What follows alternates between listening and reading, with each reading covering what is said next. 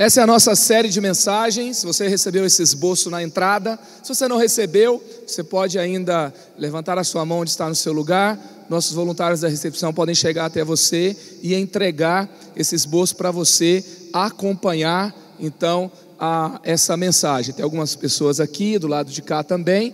Eles estão chegando aí até você. Daqui a pouco você vai receber o seu esboço. Então, também tem uma caneta aí na sua frente. Essa é a segunda mensagem dessa série, Direção Divina, sete decisões para você mudar a sua vida, sete decisões que mudarão a sua vida. Na semana passada, nós falamos sobre começar, foi o tema da semana passada, e nós vamos ter aqui uma decisão por semana. Então, nós tivemos começar, que foi a decisão da semana passada, e hoje a decisão de parar.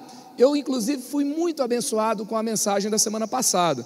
Uma das frases que o pastor Carlito falou que me marcou foi que pequenos detalhes que ninguém vê vão trazer a, a diferença, vão trazer resultados que todos esperam. Então, ele falou sobre você dar o primeiro passo, ter fé para dar o primeiro passo, e Deus vai então te dirigir as principais decisões da sua vida. E hoje nós vamos falar sobre parar. Às vezes a gente precisa parar. Às vezes, a gente precisa rever os nossos caminhos, fazer uma reflexão e fazer uma parada, e é sobre isso que a gente vai falar hoje. O texto base para essa série está lá em Salmo 32, versículo 8. Eu o instruirei e o ensinarei no caminho que você deve seguir. Eu o aconselharei e cuidarei de você. Agora mesmo, Deus está dando instrução Deus está dando conselhos, Deus está dirigindo a sua vida e Deus está cuidando de você. Não tem ninguém aqui que ficou sem o cuidado de Deus. Muitas vezes, quando a gente começa a pensar sobre Deus, eu acredito que a gente pode ser dirigido por um tipo de pensamento que não diz respeito a quem Deus é. Por exemplo, eu acho que tem pessoas que imaginam que Deus colocou você dentro de um labirinto e falou assim: vamos ver como é que ele consegue sair dessa confusão. E ele está lá olhando você é, dar o seu melhor e lutar o seu dia a dia para você conseguir sair disso. Deus não está fazendo isso. A palavra de Deus fala que Deus te instrui, que Deus te aconselha, Deus cuida de você e Ele faz isso o tempo todo, e Ele está dando direções claras para que você alcance o destino que Ele tem para você, e é um destino bom, é um destino vitorioso, é um destino que Ele separou para você viver com Ele, e essa é a vontade de Deus. Então, pastor Craig Rochelle fala: você não precisa ter fé para concluir, hoje você tem que ter fé para dar o primeiro passo, e depois que você dá o primeiro passo, que você começa a avançar, se você entende que você tem que chegar em algum lugar, às vezes é necessário parar. Então hoje veja os sinais de pare. E eu queria ler aqui com você 1 Coríntios 16, versículos 6 e 7. Talvez eu permaneça com vocês durante algum tempo, ou até mesmo passe o inverno com vocês, para que me ajudem na viagem, aonde quer que eu vá. Desta vez não quero apenas vê-los e fazer uma visita de passagem. Espero ficar algum tempo com vocês, se o Senhor permitir. O apóstolo Paulo estava em Éfeso, onde ele ficou por três anos, ele planeja a sua viagem. Ele fala: Eu vou passar pela Macedônia. Mas ele não fala que vai ficar na Macedônia. Ele fala: Vou passar pela Macedônia e espero passar aí em Corinto para ficar com vocês. Ele fala: Mas eu não vou passar só para vê-los. Eu espero ficar um inverno com vocês. Então, na segunda viagem missionária de Paulo, Paulo que é, realmente deixou um legado incrível para a igreja, deixou 13 cartas escritas, ele que nos inspira, tanto no seu entendimento da fé, no seu entendimento sobre Jesus, ele então, no seu trajeto, nós vemos aqui detalhes que fizeram parte dessa história incrível que nós aprendemos hoje. Ele planejou seus percursos e no seu percurso ele planejou paradas. E durante essas paradas, ele sabia exatamente o que ele deveria fazer. E é isso que nós vamos falar aqui hoje. Eu não sei se você gosta de viajar, de carro, de avião, de bicicleta, sei lá. seja como você gosta de viajar, mas quando a gente vai viajar, a gente precisa planejar o roteiro, não é? Tem aqueles homens que assim, não, vamos indo e, e deixa para ver como é que vai ser no caminho. E tem aquelas mulheres, né, normalmente as, as esposas, falam assim: a gente vai parar aonde? A gente vai fazer o quê? Não é? E às vezes também tem é, é, é aqueles, é, é, aquelas famílias que começam então a planejar melhor o percurso. Por exemplo, eu gosto de parada de estrada, não sei se você gosta. Quando eu descubro uma nova parada, um novo local, onde eu posso parar no meio do caminho, comer uma coisa gostosa, levar alguma coisa regional, onde eu posso dar uma esticada nas pernas, um bom banheiro para você passar e você prosseguir, é muito bom, não é?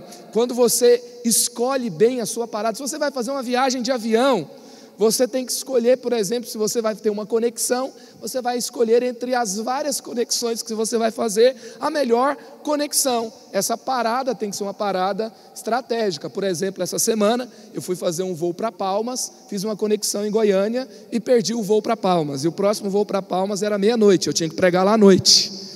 Aí eu tive que pegar um carro, viajar para Brasília, para pegar um voo de Brasília para chegar em tempo à noite para o culto de lá. Aí me falaram o seguinte: você deveria ter pego uma escala em Brasília, porque se você pega uma escala em Goiânia, vai ter menos opções para chegar até Palmas. Então eu descobri que eu fiz uma conexão ruim, uma conexão que é, não era a melhor parada caso eu tivesse algum problema. Outro dia, um pastor amigo meu de jovens estava com um grupo de juventude para levar para o acampamento. No meio do caminho, ele precisou parar, e no meio daquela parada apareceu todo quase que um, um batalhão de uma polícia de operações especiais e abordou o ônibus porque eles estavam ali esperando para fazer uma, uma batida, uma parada ali de um grupo de traficantes que ia passar por lá. E era à noite, no meio do caminho, eles estavam no lugar vulneráveis. Você precisa planejar sua parada, você precisa saber que vai ter que parar, porque às vezes algo vai parar você e isso pode atrapalhar o destino que Deus tem para você. Na nossa vida, isso também é claro. Se você quer chegar, se você quer ir longe, se você quer alcançar lugares especiais, lugares de destaque, você precisa planejar o seu percurso. E sem parar estrategicamente, você não vai fazer um bom roteiro, você pode não chegar lá, você pode chegar atrasado, você pode chegar mal. Então, é preciso fazer paradas. Como disse a escritora australiana Melina Marcheta, ela fala assim: pare, recupere-se, sobreviva. Às vezes, parar é simplesmente uma garantia de que você vai se recuperar e que você vai sobreviver. Nós, durante essa semana, fizemos uma enquete. E às vezes parar também é parar de fazer algo que está matando você. É parar com algo que está matando você. Por exemplo, quando numa viagem eu estou cansado, eu preciso ir ao banheiro, eu estou passando mal, eu paro, eu vou parar com algo que está prejudicando o meu corpo. Eu vou parar com algo que está prejudicando a qualidade da minha viagem. E às vezes você precisa parar para renovar o seu corpo, renovar você mesmo, para que você chegue ao seu destino. E aqui então, nós vemos alguns exemplos de coisas que podem nos parar, que você nos respondeu, e aqui nós pegamos a enquete até o dia de ontem, nas nossas redes sociais. O que você está fazendo que não está fazendo bem para você? Então foi respondido: gastando mais do que posso, vivendo sem relacionamento com Deus, não lendo a Bíblia e orando, criando coisas na minha cabeça, pornografia, me culpando por tudo, procrastinação, preocupação excessiva com o que as pessoas pensam, guardando ressentimentos, colocando pessoas acima de Deus, murmuração, preso ao passado, codependência afetiva, insistir no mesmo erro. Também colocaram aqui eu, eu tenho que parar de gastar muito tempo nas redes sociais. Acho que ninguém tem esse problema aqui, mas vamos lá. Estar fora de célula, trabalho excessivo e assim por diante. Então, as duas mais pontuadas foram gasto excessivo e falta de comunicação com Deus. Então, são duas coisas que foram mais pontuadas na nossa enquete dessa semana. E Deus quer ajudar você a parar com aquilo que pode parar você. E quando a gente tem que tomar uma decisão, é interessante que a gente gosta de fazer um tipo de oração. Deus, me fala o que eu tenho que fazer, o que, que eu faço, o que, que eu faço. E aí nós temos esse ímpeto de pedir para Deus o que a gente vai fazer. Na Bíblia, na caminhada com Deus, nós vemos que Deus ele não falava muito o que as pessoas tinham que fazer. Ele falava, mas Deus não vai ficar falando para você o tempo todo o que você tem que fazer. Ele vai te dar sabedoria para tomar as melhores decisões. Ele vai te dar discernimento para você saber o que está por trás, para que você possa tomar decisões. Então, Deus te deu o livre-arbítrio? Deu, não deu? Deus não te deu uma mente iluminada? Te deu. Ele quer usar a mente que ele, que ele te deu, ele quer te dar sabedoria. Salomão pediu sabedoria para Deus e Deus gostou da oração dele. Ele, ele pediu sabedoria para discernir entre o bem e o mal, pediu sabedoria para governar o povo de Deus. Ele queria sabedoria, não era para ele ficar rico somente, ele queria que uma nação inteira prosperasse, e essa era a nação que ele liderava, então ali colocado por Deus, e Deus gostou da oração dele, ele recebeu sabedoria e então governou com justiça e o, e, a, e o povo de Deus prosperou. Então Deus te dá sabedoria para ter as melhores escolhas. Você quer ver outro exemplo na Bíblia sobre isso? Quando Jesus vai até Pedro, então andando sobre as águas, Jesus é, ele está ali andando e Pedro então fala: Senhor, me chama para ir até você. De quem que foi a ideia de andar sobre as águas? Foi de Jesus ou foi de Pedro? Foi de Pedro. E Jesus abençoou a ideia, o pedido de Pedro? Abençoou. Ele então permitiu que Pedro viesse andando até ele. Então, muitas vezes nas nossas decisões, e aqui nós estamos falando a decisão de parar, Deus vai te dar a sabedoria para que você saiba como parar. E hoje nessa mensagem, nós vamos focar nisso. Como eu vou ter sabedoria para parar de uma forma produtiva? Porque tem gente que parou, mas essa parada não foi boa porque ela não teve propósito, ela não foi inteligente, ela não foi uma parada que trouxe um benefício. Mas se Deus te chama para parar em algum tempo na sua caminhada, ou parar com alguma coisa, é porque Ele tem algo melhor para você. você. Você confia nisso? Amém.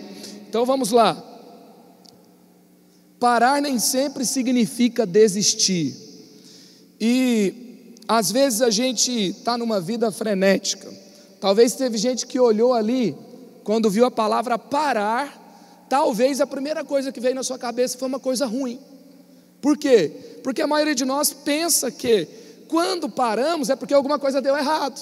Eu preciso ir bem no trabalho, eu preciso ir bem na minha família, eu preciso ir bem na minha carreira, eu preciso ir bem naquele projeto de curso que eu tenho que fazer, e eu não penso que eu tenho que ficar parando. Então, no nosso mundo, falar em parar é uma loucura mas nós somos o povo de Deus, o povo que Deus instrui. Nós não somos dirigidos por circunstâncias, nós não somos dirigidos por problemas, nós não somos dirigidos pela cultura, nós não somos dirigidos por likes, nós não somos dirigidos pelo que as pessoas pensam, nós não somos dirigidos pelas nossas emoções, nós somos dirigidos pelo Espírito Santo de Deus. É por isso que nós somos dirigidos.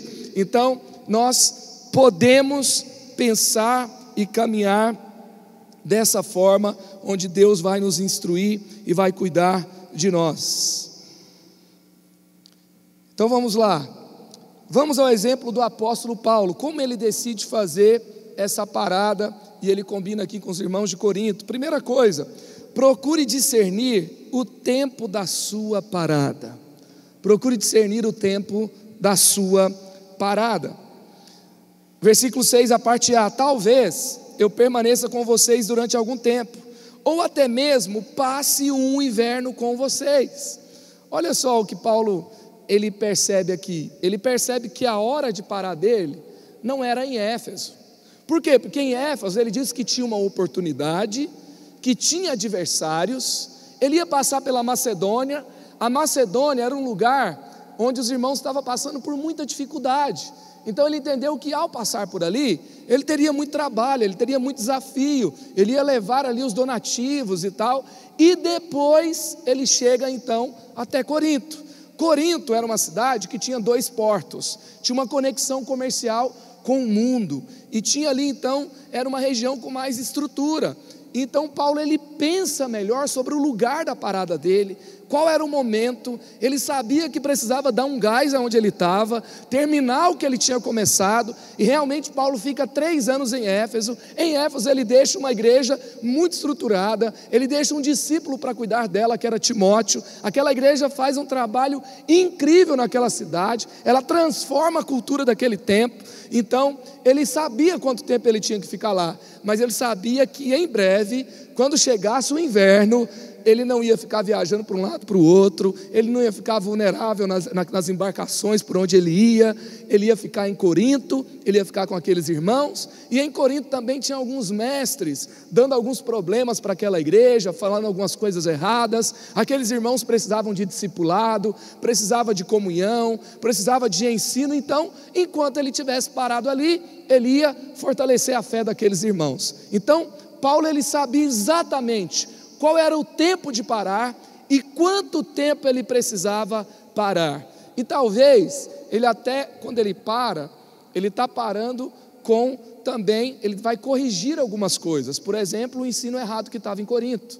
Por exemplo, talvez ele estava cansado. E aí então ele vai parar com esse foco, com esse propósito, e ele vai prosseguir depois. E eu pergunto para você: qual é o sinal para você que você precisa dar uma parada? Qual é o sinal que existe alguma coisa em excesso na sua vida? Qual é o sinal que algo não está fazendo bem? Talvez você tentou fazer é, parar com, é, não sei, uma tendência depressiva. Talvez você tentou parar com uma gestão desorganizada, com gastos excessivos, na loucura, na correria, pensando sobre isso, sabendo que isso é importante, falando, puxa, eu tenho que parar, eu tenho que parar. Mas você continua na sua rotina frenética e vai, e vamos, tem que fazer, tem que fazer, tem que fazer, e você simplesmente prosseguiu. Agora, talvez Deus está falando com você hoje, olha, não, você precisa cuidar disso melhor. Você precisa dar uma parada, você precisa focar, você precisa procurar ajuda. Você precisa fazer alguns exames médicos para saber como é que está a sua saúde. Não, mas eu não tenho tempo. Então você vai parar somente para fazer os exames que você tem que fazer. Você vai parar para buscar a ajuda que você precisa buscar. Você vai parar para é, mudar aquilo que você precisa mudar. Você vai parar para descansar. Você vai parar para ter um tempo com a sua família, porque a vida anda muito corrida. E aí então você vai planejar qual é o tempo da sua parada e por quanto tempo você vai parar. Isso tem que estar bem claro para você porque eu estou falando aqui, parar não é desistir. Deus não está falando você para apertar o botão stop. Deus está falando para você apertar talvez o botão pause. E aí você vai parar, você vai lá, vai resolver e depois você volta. E às vezes nesse pause, algumas coisas vão parar definitivamente na sua vida, porque você vai se renovar, você vai se recarregar e você vai então poder continuar. Então será que está na hora de você usar o botão de pause na sua vida, então vou até usar essa ilustração aqui para você não esquecer. Será que você não tem que apertar esse botão hoje na sua vida? Pausar, recarregar. Você já entrou naquela maratona de série para assistir? Aí você tem que parar para ir ao banheiro, ir à geladeira pelo menos dez vezes durante três episódios, e aí você vai pausar ali o, a série, vai pausar o que você está assistindo e vai voltar. Talvez é exatamente isso que Deus está falando com você hoje. Pause, para, recarregue, porque você pode fazer esse percurso com mais força, com mais energia, com mais alegria.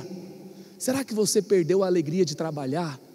Será que você perdeu a alegria de chegar em casa e abraçar seus filhos? Será que você perdeu a alegria de é, estudar, a alegria de fazer algo que você gostava de fazer? Você lia, você se dedicava, mas hoje você parece que chega em casa e você vegeta, você não vive. Você sai para trabalhar, você liga um modo automático e você não curte mais a jornada. Deus não fez você para viver como robô, Deus fez você para você curtir a sua jornada. Então, se não está assim, vamos parar vamos repensar, vamos refazer a rota para que você possa concluir e concluir bem. Não é só concluir, não. tá? Você não pode apenas manter um casamento até o fim, você tem que ter o melhor casamento que você pode ter. Você não pode apenas se manter no emprego, você vai ser promovido.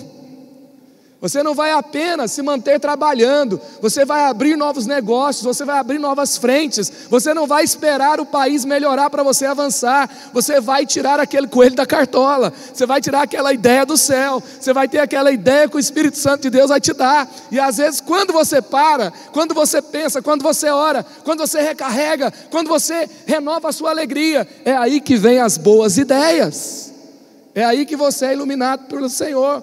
Você já viu o Salmo 127? Às vezes eu apanho daquele texto.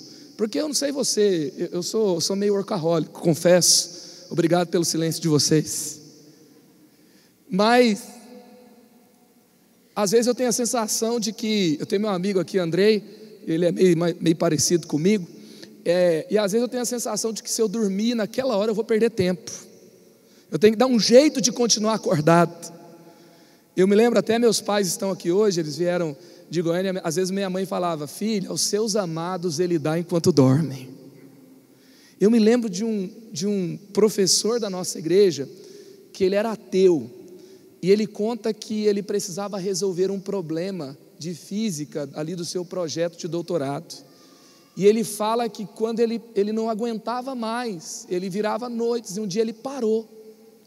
E ele dormiu.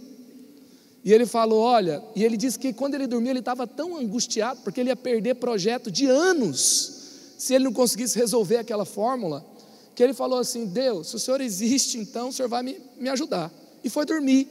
Ele disse que Deus apareceu no sonho para ele e deu a resposta do problema. Ele acordou, resolveu o problema e hoje ele é um irmão na nossa igreja. Às vezes a resposta vem aí, Pastor Craig Rochelle, no livro dele, ele vai dizer assim: ele acostumava a, a, ir a festas, ele acostumava ali, como jovem, a participar de todos os encontros da faculdade. Ele se encontrou com Jesus, ele decidiu parar de beber, ele decidiu parar de ir numa festa, de às festas todas que ele ia, e ele passou a prestar mais atenção e ele foi correr atrás do prejuízo. Ele precisava passar numa matéria chamada gestão de negócios que ele estava ficando para trás. Aí ele deu uma pausa nas festas. Ele foi para a biblioteca, começou a estudar. Apareceu uma mulher, falou: Oi, tudo bem? Ele olhou para aquela mulher no meio dos estudos, terminou ali os estudos do dia e então foi jantar com ela à noite.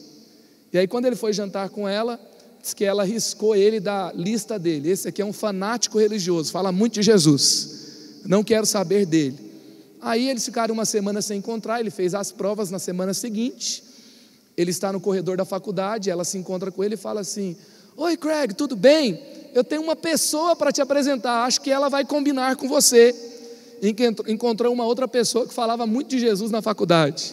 Ele conheceu essa pessoa, ele fala assim: uma desconhecida, quando eu parei para ir para a biblioteca, apresentou a mulher da minha vida e a mãe hoje dos meus seis filhos. Então, quem tem três filhos, você pode ainda ter seis, tá? Moral da história: se você está solteiro e precisa casar, vai para a biblioteca. Eu não sei se você for para a biblioteca você vai se casar, mas eu sei que algo incrível acontece quando você recebe uma direção divina de parar alguma coisa e focar naquilo que Deus tem para você. Enquanto você para algo, que Deus te mandou parar e vai fazer o que Ele te pediu para fazer, Ele cuida daquilo que você precisa fazer, aquilo que precisa acontecer na sua vida que ainda não aconteceu. Então, se Deus está falando para você parar, pare. Se Deus está falando para você descansar, descanse. Se Deus está falando que chegou o tempo de você cuidar daquilo que você deixou de cuidar por um tempo, para e vai cuidar daquilo que você precisa cuidar. Deus sabe o que faz e Ele tem então a melhor resposta, o melhor plano para você. Quando nós estamos dirigindo usando o Waze, às vezes a gente perde uma entrada.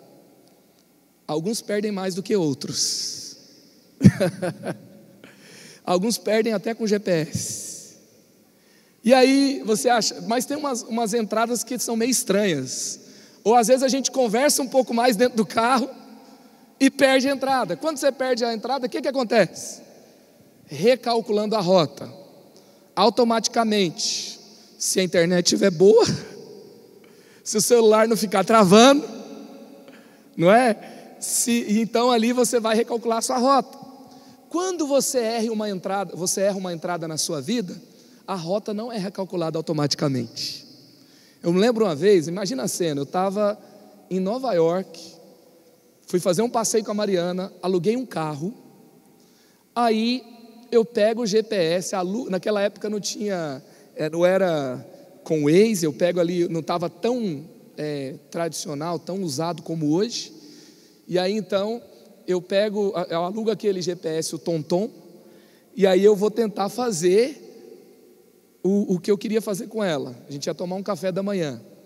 E aí, quando a gente está no meio do caminho, eu percebo que o negócio está meio doido. E aí, o que, que aconteceu? Eu passei por o mesmo lugar umas dez vezes. Daqui a pouco veio um motorista de, de um dos caminhões que fazia um serviço ali, viu que eu estava passando ali, o meu carro e nossa, os nossos rostos estavam bastante familiar para ele ali. Ele deu uma batida no capô assim, falou: joga esse trem no lixo, usa mapa de papel. Tem a galera old school, não é? Que GPS o quê? Eu sei como é que chega. E aí então eu descobri que naquele dia, ele me contou, esse motorista extremamente solícito e educado, ele me contou que estava tendo uma ameaça de ataque terrorista em Nova York. E aí então o sinal foi desligado em vários pontos estratégicos da cidade. Então, para chegar no lugar naquele dia, tinha que ser no meio old school mesmo.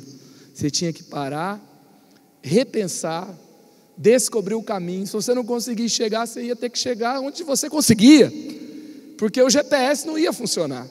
E na nossa vida, na verdade, tem algumas coisas de Deus que são sempre old school. Deus ele quis que o caminho não fosse automático. A gente vai ter que parar, a gente vai ter que perguntar para Ele. Aí, quando a gente parar para perguntar para Ele, Ele vai dizer mais do que o caminho para a gente. Ele vai dizer algumas coisas que a gente pode mudar. Ele vai nos ajudar a melhorar. E aí, então, Ele vai nos ajudar a chegar lá. Eu não canso de me lembrar que Jesus disse: Eu sou o caminho, a verdade e a vida. Ele é o caminho. E às vezes a gente tem que parar um pouquinho para entender melhor esse caminho para aprender melhor desse caminho, para saber que talvez a gente tenha se desviado da rota um pouco. Ontem nós estávamos aqui com a juventude reunida e eu dizia que às vezes nós é, fazemos sonhos, traçamos metas, e no final das contas a gente começa a perceber que a gente está tentando usar Jesus para alcançar o nosso objetivo. E a gente não foi criado para usar Jesus, a gente foi criado para ser usado por Jesus. E aí então a gente vai fazendo as nossas programações, e às vezes Jesus não é o centro delas, e a gente tem que parar para recalcular e que Jesus seja o centro novamente, porque se ele for o centro, vai dar tudo certo, vai terminar bem, o nosso destino vai ser alcançado, e é isso que Deus espera de mim e de você. Segundo, procure discernir o propósito da sua parada. Parte B do versículo 6: Para que me ajudem na viagem aonde quer que eu vá. Então, Paulo ele tinha um propósito ali, ele fala ali sobre o que ele precisava, mas ele não está parando porque ele está com medo. Ele não está parando por ociosidade, por preguiça. Ele não está parando ali por uma confusão na mente. Então anote aí você precisa discernir o propósito da sua parada.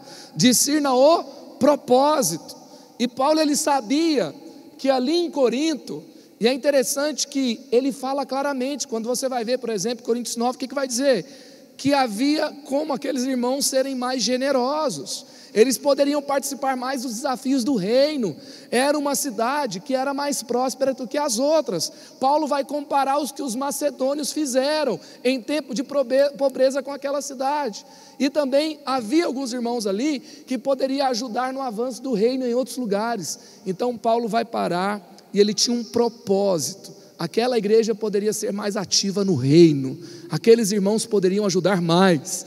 E Paulo ele sabia que se ele quisesse ir longe, ele não podia ir sozinho. Para ir longe, você tem que ir bem acompanhado. Para ir rápido, você pode ir sozinho. Então ele vai parar e ele vai refazer conexões.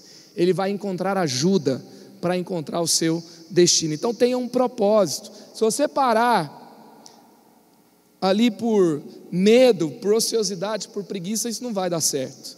Então, se você não parar pelos projetos de Deus, você pode cumprir os projetos dos outros ou até mesmo do seu inimigo. Terceiro, procure desenvolver um projeto para a sua parada. O texto vai dizer aqui no versículo 7: Desta vez não quero apenas vê-los e fazer uma visita de passagem, espero ficar algum tempo com vocês, se o Senhor permitir. Então, a parada de Paulo tinha um projeto, e esse projeto ali era discipulado, era treinamento, era parar com um propósito. Uma parada sem propósito pode levar você para problemas, para quedas, para pecados. Um dia, Davi parou no tempo de guerra, ficou lá no terraço olhando de bobeira, viu a Batseba tomando banho do outro lado, ficou doido, não se segurou, e aí daqui a pouco ele era um adúltero e um assassino. Porque ele parou sem propósito, ele parou sem projeto, ele parou sem discernimento. Não era tempo de parar, era tempo de ir para a guerra. Agora, quando Paulo para aqui em Corinto, ele vai dizer que ele tem um projeto. E nós precisamos ter esse projeto claro dessa parada. Eu me lembro que, final de 2016, chegando em casa, cansado de um compromisso, saí para outra agenda. O meu filho falou alguma coisa ali em casa que me incomodou sobre eu ter saído mais uma vez. Eu voltei para casa, eu comecei a. Estava perto do meu aniversário, mês de novembro, e eu comecei a perceber que o tempo estava passando, eu precisava concluir algumas coisas, eu vi alguns sinais, sinais claros de estresse, de estar perdido dentro de mim mesmo, e aí então eu, eu comecei a pensar que eu precisava parar alguma coisa na minha vida para poder terminar melhor. E aí então eu dei uma olhada na minha agenda, eu tenho a minha agenda na, na nossa igreja, eu tenho algumas agendas, às vezes, que eu vou para abençoar algumas conferências de jovens, alguns amigos que estão trabalhando com juventude, com a igreja em outros lugares. E aí nós organizamos a nossa agenda de uma forma que não é, entre em conflito uma coisa com outra, e a gente sempre se organiza debaixo de uma bênção da igreja e a gente consegue avançar. Agora, naquele mês ali daquele ano de 2016, Deus falou claramente comigo que eu precisava parar no próximo ano com aquelas agendas fora. E Deus falou comigo que eu precisava terminar o que eu queria concluir, que era um livro sobre o ministério com jovens.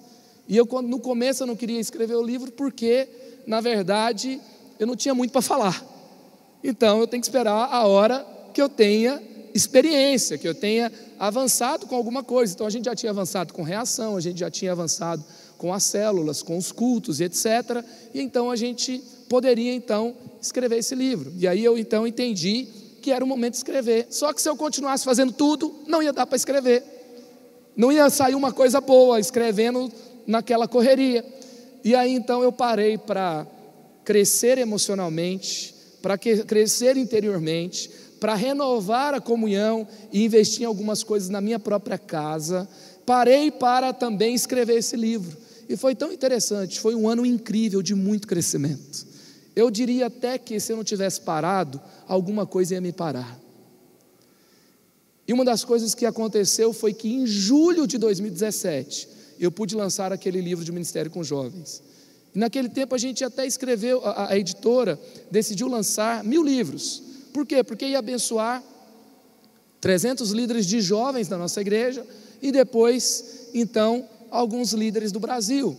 Como não era para toda a igreja, era só para a juventude, era, não era para toda a juventude, era para o líder de jovem, era uma boa tiragem. E Deus, Ele abençoou aquele tempo, Ele, ele colocou a mão sobre esse projeto. E aí então, ao fazer um ano de publicação desse livro, nós tínhamos quase 8 mil livros distribuídos no Brasil. Um projeto que não nasceria se eu não tivesse parado.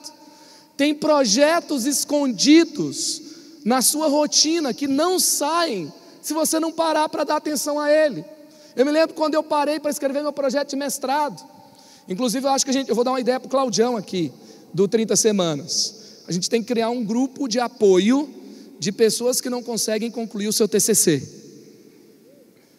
Tem gente que já está, Jesus já está voltando, os netos já estão nascendo e o TCC não concluiu ainda. Aí então eu precisava concluir o meu, o meu projeto de mestrado. Precisava escrever aquela bendita dissertação. O projeto já tinha sido qualificado, mas eu precisava terminar. Tirei 15 dias de férias. Comprei duas caixas de Red Bull. Subi a montanha. E aí então fiquei duas semanas dedicadas àquele projeto. Voltei com o projeto concluído. Duas semanas que eu parei para me dedicar somente a isso, terminou. E aí, assim, foram duas semanas intensas? Foram, mas foram só duas semanas. Foram, foram duas semanas é, é, que eu, eu perdi das minhas férias. Sim, eu tive que dar duas semanas das minhas férias com a minha esposa em casa e ela me abençoou. Irmão, casa bem em nome de Jesus, tá? Porque isso não funciona se for uma esposa que não entender é, é, é bem, não é? O que Deus tem para você. E aí então ela entendeu, ela me abençoou e eu fui. Aleluia. Deus abençoe a vida da Mariana em nome de Jesus. E aí então eu voltei, concluí, terminei, e graças a Deus aquele projeto foi concluído e eu pude avançar para o próximo. Às vezes a gente tem que ter um projeto da parada. Porque se você falar assim, eu tenho que parar para resolver isso, aí no primeiro dia, não, vou amanhã eu faço. Aí depois no outro dia você fala, não, eu só vou fazer esse passeio aqui e amanhã eu começo aí vai terminar. Tem gente que muda do Brasil, vai lá para os Estados Unidos e fala assim: vou ficar seis meses para aprender inglês. Aí fica no WhatsApp todo dia com os amigos brasileiros, lá só se encontra com um amigo brasileiro e volta falando português e mal ainda. Não termina, não conclui porque não tem um projeto, não tem discernimento, não tem um caminho sábio. Nós precisamos caminhar com sabedoria. Essa é a única vida que você vai viver. Não perca o seu tempo, caminhe com sabedoria, ouça a Deus e termine o que Ele te pediu para fazer. Então tenha o seu projeto. Quarto, procure aproveitar as oportunidades durante as paradas. Mas permanecerei em Éfeso até o Pentecoste porque se abriu para mim uma porta ampla e promissora. Então, o que, nós entendemos aqui? Paulo ele não parava de qualquer jeito. Mova-se e pare com propósitos. Então, Paulo ele percebe que tem uma oportunidade, então ele fala: vou esperar um pouco mais, vou permanecer em Éfeso um pouco mais, e depois que eu vou aí ficar com esses amados irmãos. Então, parar não significa deixar de viver, deixar de servir, deixar de amar. Nós às vezes vamos parar e você pode continuar servindo no ministério. Talvez você tenha que parar algum ministério por um tempo para você voltar e voltar melhor, mas com projeto, com estratégia, com propósito, com discernimento, com clareza de Deus, senão não vai funcionar. Então observe as oportunidades. É interessante que Paulo fala que tinha adversário ali não é? Então vamos aqui para o último ponto. Procure permanecer em alerta em sua parada. E há muitos adversários. Paulo ele espera um pouco mais para parar por causa dos adversários. Então ele fala que tinha muitas oportunidades, mas existiam adversários. Então ele vai planejar o momento ideal. Pode ser que você não possa parar agora, porque você está lidando com algum adversário, porque você está lidando com algum projeto que não foi concluído. Mas planeje a hora certa, sabe? Se você tiver um, um, momento certo, talvez você tenha um sonho de fazer uma viagem com a sua família, talvez você tenha um sonho de, de fazer algo é, que você precisa fazer. Se você tiver ali é, um, plano claro, você tiver um discernimento de Deus, você esperar a melhor oportunidade, você vai conseguir realizar. Se você fizer atropeladamente de qualquer jeito, você não vai vencer os adversários para que você possa então chegar lá. Então, pense bem sobre isso e aproveite as suas oportunidades. Então, quando você fizer isso, você tem que pensar quais são os perigos, os perigos contra a sua vida pessoal, familiar, quais, a sua vida espiritual, quais áreas você precisa proteger durante esse tempo de parada. Parar pode ser necessário, mas nunca de qualquer jeito e nem em qualquer lugar. Você não pode parar em qualquer lugar e de qualquer jeito. Então, todas as escolhas que você faz na jornada de sua vida, grandes ou pequenas, afetam diretamente todas as áreas da sua vida. E é, veja bem, ao você parar, cuide do seu corpo. Então, anote aí: quando você parar, cuide do seu corpo. Pare de fumar, pare de beber, pare de, se, de viver de forma sedentária, pare de comer, comer qualquer coisa a qualquer hora, pare de usar drogas. O que, que você tem que parar para cuidar melhor do seu corpo? Outra coisa, cuide dos seus olhos. Talvez você tenha que parar de ver pornografia, parar com a cobiça, parar de olhar a vida dos outros, não sei. Parar, o que, que eu tenho que cuidar dos meus olhos? Cuide do seu bolso, pare de gastar mais do que ganha. Então é uma conta simples, não é?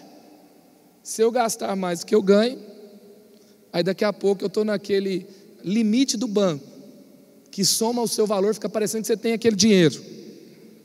Mas quando você gasta 13% de juro e mais taxa, e daqui a pouco você tem que trabalhar a vida inteira para pagar aquele negócio.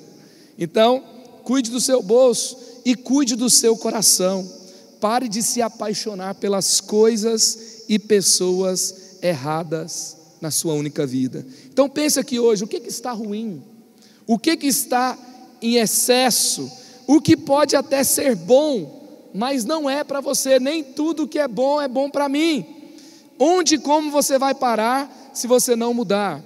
Tem um exercício que o Craig traz nesse livro que é bem interessante.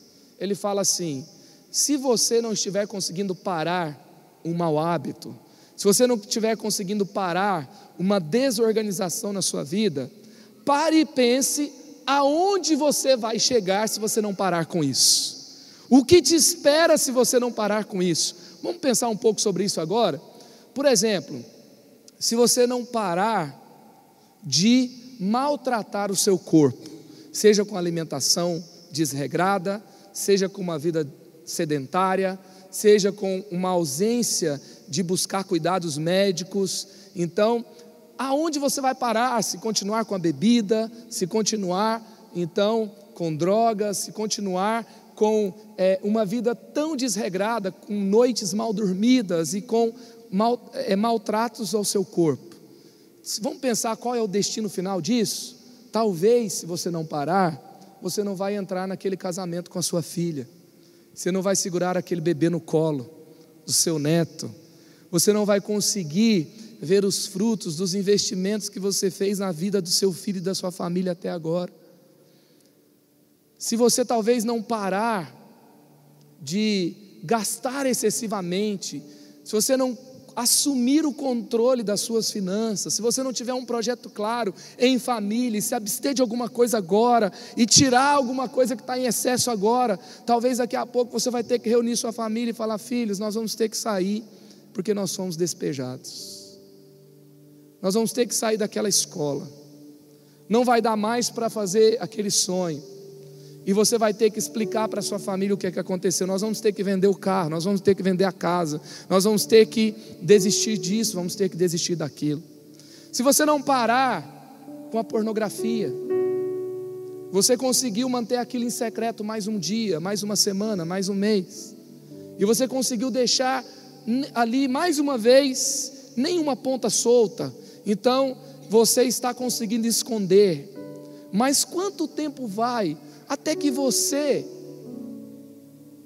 olhe para aquela tela e não se satisfaça mais apenas com assistir.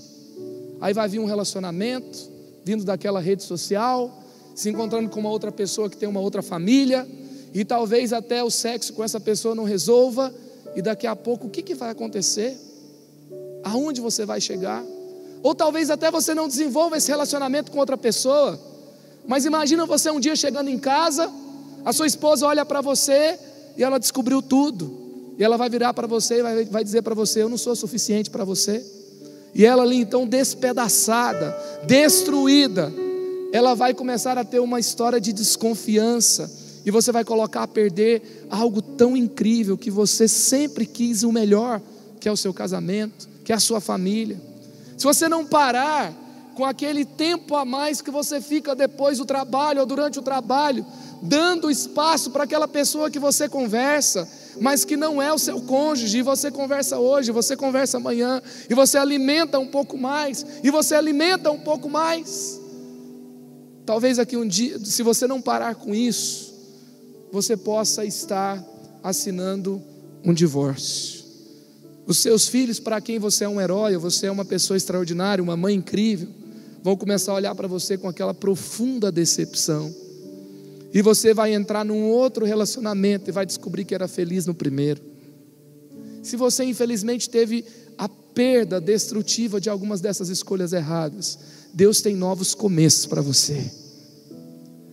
Mas mesmo que Deus tem novos começos para você, se você não parar o que parou você antes, o que levou você para esse caminho, essa história pode se repetir de novo.